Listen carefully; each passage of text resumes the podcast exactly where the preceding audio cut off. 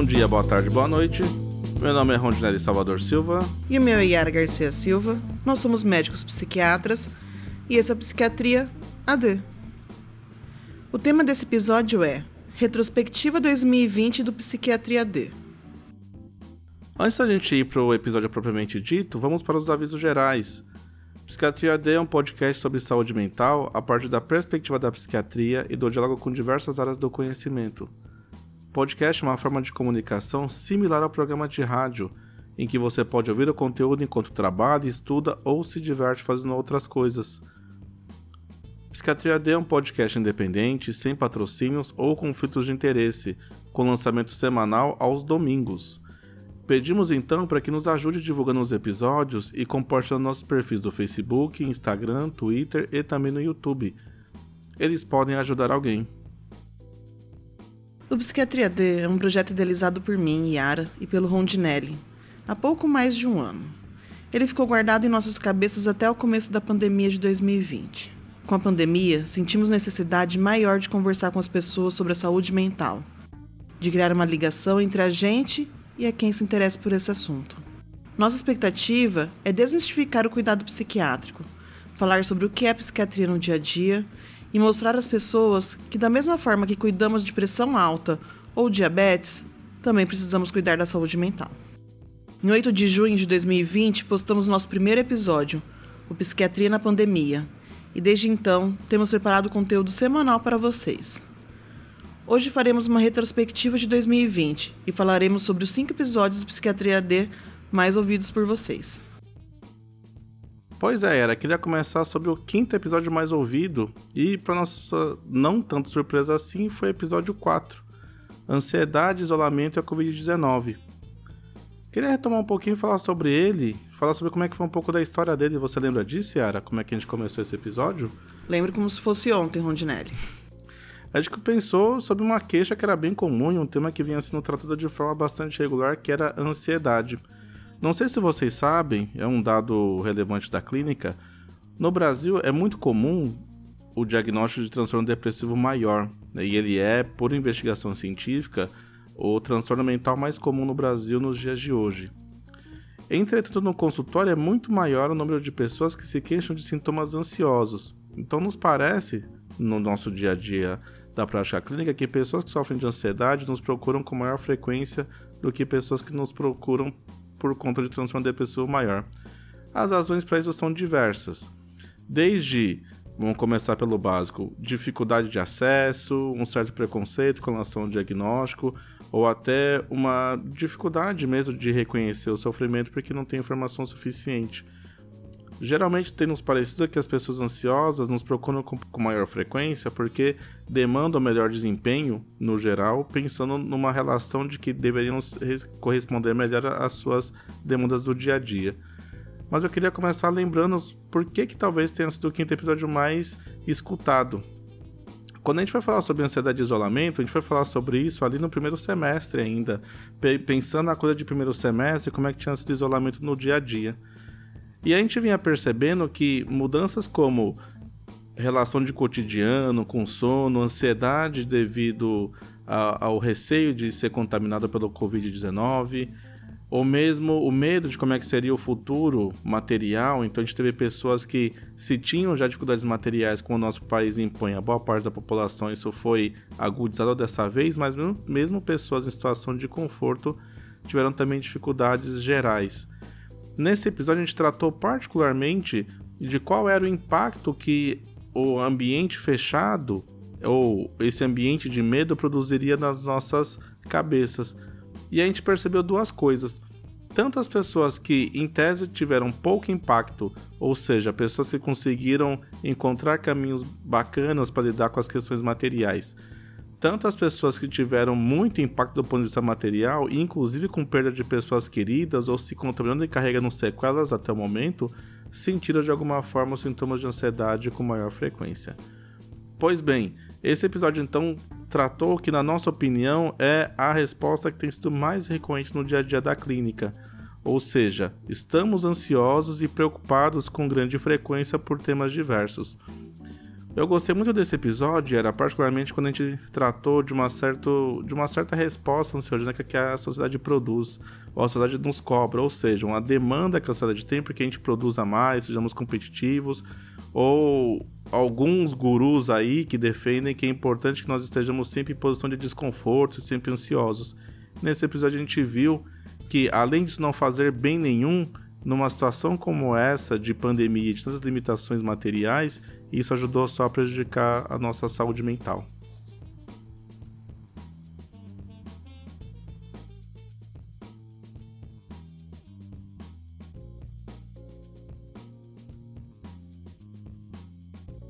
Gostaria de falar agora, Rondinelli, sobre o episódio que ficou em quarto lugar, mais ouvido do Psiquiatria D.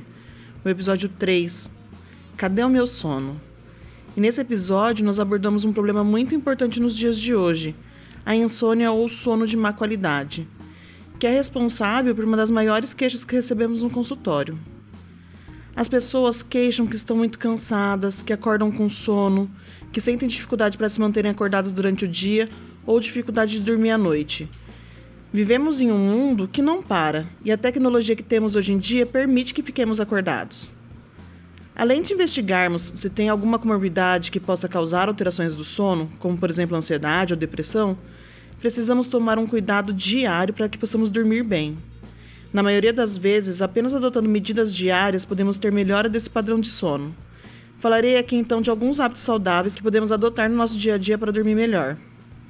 Como, por exemplo, fazer atividade física pelo menos três vezes na semana, de leve e moderada intensidade, evitar bebidas estimulantes ao entardecer e à noite, como por exemplo chá preto, chá verde, café, Coca-Cola, refrigerantes à base de cola. Evitar também tabaco à noite, abaixar as luzes quando for anoitecer, fazer refeições leves à noite, evitar atividade física e refeições muito próximas à hora de dormir, o ideal é que se dê um intervalo de pelo menos umas duas a três horas. Usar a cama apenas para dormir e se deitar apenas quando estiver com sono também é uma dica de ouro. Adotar atividades relaxantes à noite. Ter horário para acordar e para dormir todos os dias, não importa se você vai ter uma festa ou se você vai ter uma prova, coisa assim. É importante que a gente tenha uma regrinha para dormir todos os dias. Evitar principalmente telas e com muito cuidado evitar o celular as telas dos celulares eles devem ser desligados pelo menos duas horas antes de dormir. E eu digo isso porque o celular, principalmente, tem o que a gente chama de luz azul, que é uma luz que influencia muito na nossa capacidade de atenção. Então a gente fica muito fixo na tela do celular. Além também porque ele chama muito nossa atenção ter atividade. Então a gente fica mexendo, a gente prende muita atenção em celular e acaba perdendo o sono. Para dormir bem, nós precisamos ter uma rotina saudável. E reforço, Medidas como essas diquinhas que eu dei agora são capazes de resolver a maioria das queixas de sono. Ok, Yara, tô vendo aqui que o terceiro lugar foi o episódio 12, Ritalina. É muito comum que a gente receba demanda para falar sobre algumas medicações, particularmente as medicações mais utilizadas. É claro que Cada um aqui que faz acompanhamento, que faz tratamento psiquiátrico, ou que já teve recomendação de uso de medicação, ou que tem curiosidade, falou sobre medicações que lhe causavam dúvidas, ou às vezes classes de medicações de forma geral, como olha só como é que funciona um antidepressivo, como é que funciona uma medicação para ansiedade, como é que funciona a medicação para quem tem transtorno obsessivo compulsivo, mas a Ritalina ela é uma das medicações mais citadas e mais desejadas pelo menos aqui o que a gente percebeu nas demandas de vocês. Olha só, e tem uma razão para isso. Ritalina é uma dessas medicações que, é, além do uso dela ser feito particularmente de forma mais comum na infância, então tem uma forte associação entre a Ritalina e o transtorno de déficit de atenção e hiperatividade, existe uma outra questão também envolvendo a Ritalina ela é uma medicação que ela carrega um potencial, pelo menos do ponto de vista do imaginário das pessoas, de melhorar o desempenho cognitivo.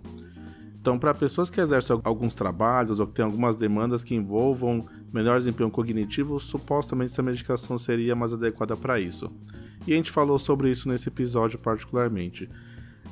Só que eu acho que tem mais uma questão, talvez, é, que explique por que desse tema ser tão recorrente assim.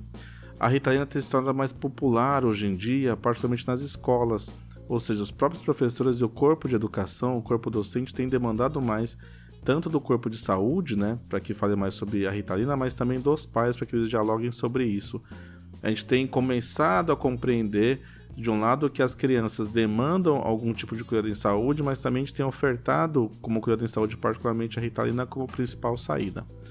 Mas vamos lá, então a gente vê um pouco da história da Ritalina, do seu desenvolvimento, a gente, a gente descobriu, né, mais do que perceber, a gente descobriu que a Ritalina ela é uma, um tipo de uma anfetamina, ou ela é um, um tipo de uma anfetamina modificada, para ser mais, mais objetivo aqui, e que tem um efeito muito importante em pessoas que teriam, segundo a nossa hipótese atual, uma certa desregulação no campo do controle da impulsividade, o que leva essas crianças e adultos a terem dificuldades em se controlar e se focar em algumas coisas. É, esse não é o único uso da Ritalina, como eu bem disse aqui. A Ritalina tem usos secundários também, então ela pode ser usada para o transtorno de ansiedade generalizado, segundo aí alguns autores. É o tipo de medicação que pode ser utilizada também, segundo alguns autores, para tratar quem tem problemas de hipersonia, de muito sono durante a manhã. E é o tipo de medicação que os autores sugerem até como medicação para o cuidado de pessoas que têm dificuldade de comportamento, crianças especificamente. Uma pauta aí, um tipo de referência que é é, bastante controverso, mas a gente vai encontrar um autor ou outro via de regra que defendem isso e que tem alguma relevância. Especial relevância para a gente foi lembrar que o uso da medicação da Ritalina, e a gente falou sobre diversas medicações ao longo desse ano, mas que essas medicações não devem ser utilizadas de forma. É, que não, as medicações não devem ser utilizadas sem que haja supervisão médica particularmente sem que haja um determinante médico aí muito bem qualificado, porque é uma medicação cujo mau uso dela tem um risco associado de prejuízo para a saúde da pessoa que o faz.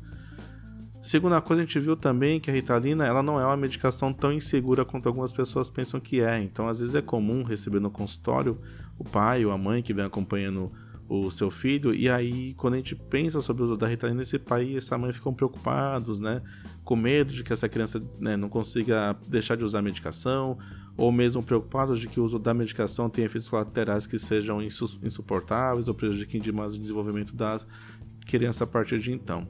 E eu acho que o terceiro ponto que é pra gente ficar bastante atento aqui, e a gente fez uma, fez uma conversa muito bacana nesse episódio, foi sobre os riscos da medicalização inadequada de pessoas também tanto da gente estar, tá, de um lado, sem paciência para lidar com crianças e adolescentes, mas se estende também a adultos que não se encaixam no molde que o, o sistema, tanto educacional quanto de trabalho, demandam delas, e está dando um diagnóstico psiquiátrico para essas pessoas, quando na verdade a questão é do que o ambiente tem que se adequar, então repensar relações da escola, ofertar outros tipos de recursos pedagógicos, entender que de repente o tipo de trabalho que a pessoa faz demanda que, coisas que são impossíveis de serem ofertadas pelo trabalhador e por aí vai. E a segunda questão que deixa a gente bastante preocupado também foi é, o uso que as pessoas fazem desse tipo de medicação, procurando, como eu comecei a dizer aqui sobre esse episódio, uma forma de melhorar as suas funções cognitivas. A gente viu que isso não é verdade. Ainda que a medicação possa, para algumas pessoas, ter alguns efeitos colaterais, como um aumento de uma disposição geral para certas tarefas, é, de forma global isso não sustenta para a pessoa um melhor desempenho. Então é comum que você encontre pessoas fazendo uso de forma inadequada, por exemplo, entre é, quem está prestando concursos públicos e afins, e os riscos não compensam, sem contar ainda que a pessoa se coloca numa posição de não acreditar nas próprias capacidades, o que leva ela a ficar com uma frequência maior de uso em futuros concursos que ela possa prestar. Segue aí, Yara. Qual foi o segundo episódio mais ouvido? Rondinelli, o segundo episódio mais ouvido esse ano foi o episódio 1, Psiquiatria na Pandemia. E nesse nosso primeiro episódio falamos sobre a importância de cuidar da saúde mental em tempos de pandemia. Devido às medidas restritivas que precisamos adotar para cuidar da gente, de quem gostamos, devemos ficar atento à piora de alguns transtornos mentais que já apresentávamos ou então a novos quadros de transtorno mental que podem aparecer. Temos que ficar atentos a todas as faixas etárias.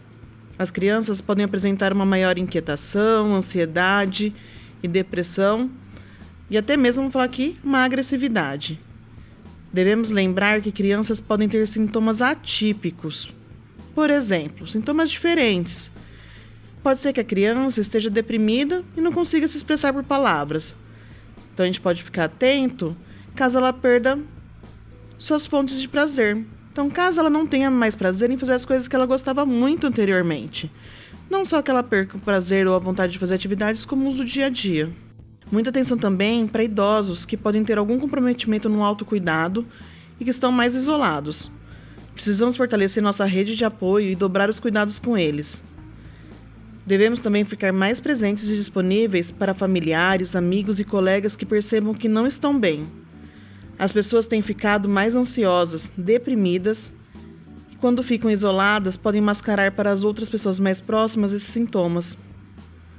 Cuidado também com o abuso de substâncias como álcool, tabaco e outras drogas, lícitas ou ilícitas. Caso notem que alguém não esteja bem ou você não esteja bem, procure ajuda. Caso você já esteja em tratamento, mantenha seu tratamento com seu médico. E em casos de urgência ou emergência psiquiátrica, procure ajuda imediata, por exemplo, um pronto-socorro. Adote uma rotina saudável, com uma alimentação saudável, atividade física e sono regular. Isso pode melhorar muito sua qualidade de vida. E o primeiro lugar, Rondinelli? Tô ansiosa para saber qual que é. Pois é, Yara, mas você podia ter visto ali os sketches, né? Pelo menos os estatísticas da gente, a gente saber sobre isso. Você foi bem malandro de não querer saber aqui quem ia chegar em primeiro lugar, mas pananã. Primeiro lugar, tem uma posição, eu vou chamar de agridoce para mim, foi o episódio 2, Psiquiatria e Racismo. Inclusive que a gente reeditou ele na semana do 20 de novembro.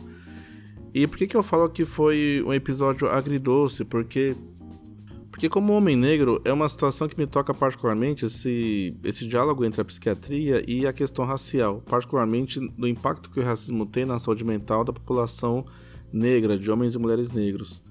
Agora, de uma certa forma, a gente tem uma tendência a imaginar que esse tema ele é que ele é diminuído por conta daquilo que a gente chama de democracia racial no Brasil. Entretanto, esse ano, muito por conta da divulgação de mídia, é, que vem aí associado, de um lado, à internet, que não tem sustentado mais notícias e passado o famoso pano para essas notícias que envolvem o preconceito racial, mas também a própria grande mídia começou a divulgar de uma forma um pouquinho maior, eu acho que pouco, mas é, já começa a dar um pouquinho mais de espaço para falar sobre esse tema. E associado à questão da pandemia e à elevação do interesse pela questão da saúde mental, talvez tenha sido uma forma de entender que movimento é esse, que movimento que a sociedade tem feito para entender melhor essas questões que envolvem a saúde mental de pessoas que são vítimas de racismo. A gente sabe que a história da psiquiatria, pelo que a gente conversou nesse episódio, ela é uma história que tem uma série de equívocos, por dizer assim.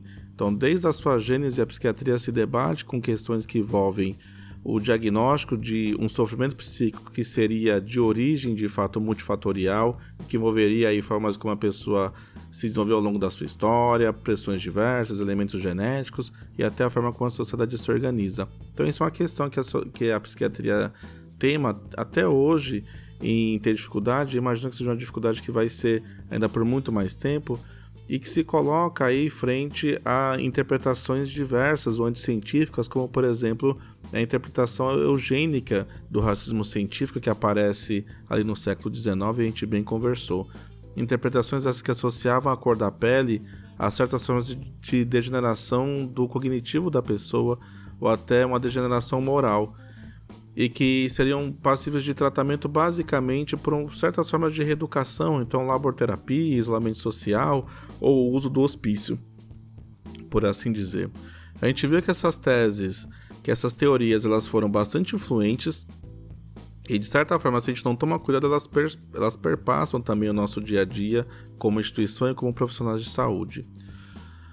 O que levou a gente a falar sobre esse episódio, além, obviamente, de questões é, teóricas, foram questões práticas. Então, a gente teve, por exemplo, a situação que ficou evidenciada pelas redes sociais, pela grande mídia também, do motoboy que, ao fazer uma entrega dentro de um condomínio fechado, foi abarcado e ofendido por conta da cor da sua pele por um dos moradores. Ou mesmo a situação recente de uma pessoa que foi assassinada por seguranças dentro de uma grande rede de supermercados. Então é uma condição objetivamente que não dá tempo para a gente poder refletir sem é, nos tocar, se nos afetar de alguma forma. Nesse episódio também a gente lançou algumas evidências que a gente tem já pelo menos aí algumas décadas. Vamos falar sobre duas a três décadas de evidência demonstrando o efeito singular que o preconceito racial, percebido ou não por pessoas negras, tem sobre a sua psique. Então a gente já sabe hoje em dia que o preconceito racial tem maior associação, tem melhor ou principalmente maior relação de causa e consequência com certos diagnósticos. Então a gente percebe que pessoas que são vítimas de racismo têm a maior tendência, se não tiverem uma forma de suporte adequado, tanto do ponto de vista da saúde mental quanto da própria sociedade, desenvolver transtornos por dependência de substância química, transtorno de adaptação, transtorno de estresse pós-traumático, transtornos de ansiedade diversos, como o transtorno de ansiedade generalizado até o transtorno de pânico, assim como o transtorno depressivo também. Portanto, o racismo não é só uma questão de piada, só uma questão de um comentário maldoso, só uma questão de ignorar. Isso tem impacto nas nossas vidas e tem impacto em desfechos, inclusive importantes, como a gente percebe em pessoas que sofrem de transtornos mentais que não conseguem acompanhamento. Por último, é importante ressaltar aqui, Yara, eu acho que isso pra gente foi bastante gratificante, que ainda que de um lado a gente tenha utilizado desse espaço a falar sobre um tema que seja tão inóspito, um tema que nos causa tamanha revolta, por outro lado também nos trouxe felicidade, que foi um tema que teve bastante impacto. Se ele teve aqui, se comparado com alguns outros temas, 3 a 4 vezes o número de downloads ao longo do ano. E vejam só, a gente teve no geral muito mais gente falando positivamente do que gente discordando ou querendo fazer aqui as suas convicções racistas atrasadas aparecerem nas nossas caixas de mensagem. Bom, Rondinelli, vamos então ao nosso resumo. Então é um resumo do resumo desses episódios mais ouvidos. Hoje nós falamos sobre a ansiedade causada pela pandemia, pelo novo, pelo incerto, e que devemos cuidar dos transtornos pré-existentes de novos quadros quando isso aparece. Falamos também sobre as alterações do sono e de algumas medidas diárias para melhorar a qualidade dele. Falamos sobre a Ritalina, uma medicação estimulante usada no tratamento do TDAH, mas que tem sido procurado por pessoas que não têm esse transtorno de uma forma inadequada, na esperança de que essa medicação ajude na cognição e no desempenho diário. Não temos qualquer comprovação de que essa medicação seja adequada para pessoas que não têm a necessidade desse tratamento. Abordamos também o tema da psiquiatria na pandemia, falamos que devemos cuidar da nossa saúde mental e dos que estão próximos. Vamos, na... Vamos nos atentar às crianças e idosos que podem ter sintomas diferentes do esperado para alguns transtornos e também uma dificuldade de manterem o autocuidado. Para cuidarmos uns dos outros, podemos ficar mais atentos e à disposição dos familiares, amigos ou colegas para podermos notar piora ou início de alguns sintomas psiquiátricos. E o nosso episódio mais ouvido foi o Psiquiatria e Racismo uma prática que se perpetua de longuíssima data, e a gente pode falar que o negro já foi julgado perigoso ou doente simplesmente pela sua cor, então submetidos a tratamentos cheios de julgamento moral e violência dentro ou fora dos manicômios. A gente sabe que o racismo tem influência direta em transtornos mentais e que as pessoas que o sofrem têm um risco muito maior de terem um sofrimento psíquico. Vamos aos últimos informes então? Para você que ouviu até aqui, curta o podcast Psiquiatria D e nos siga nas redes sociais, Facebook, Instagram. É, você pode ouvir o Psiquiatria D nos principais agregadores, tais como Spotify, Google Podcast, Apple Podcast, YouTube. A gente vai pedir para você também compartilhar esse conteúdo com amigos. Ele pode ajudar alguém. E agora, Yara, como eu sempre faço, eu vou uma sugestão de filme. Posso fazer? Claro.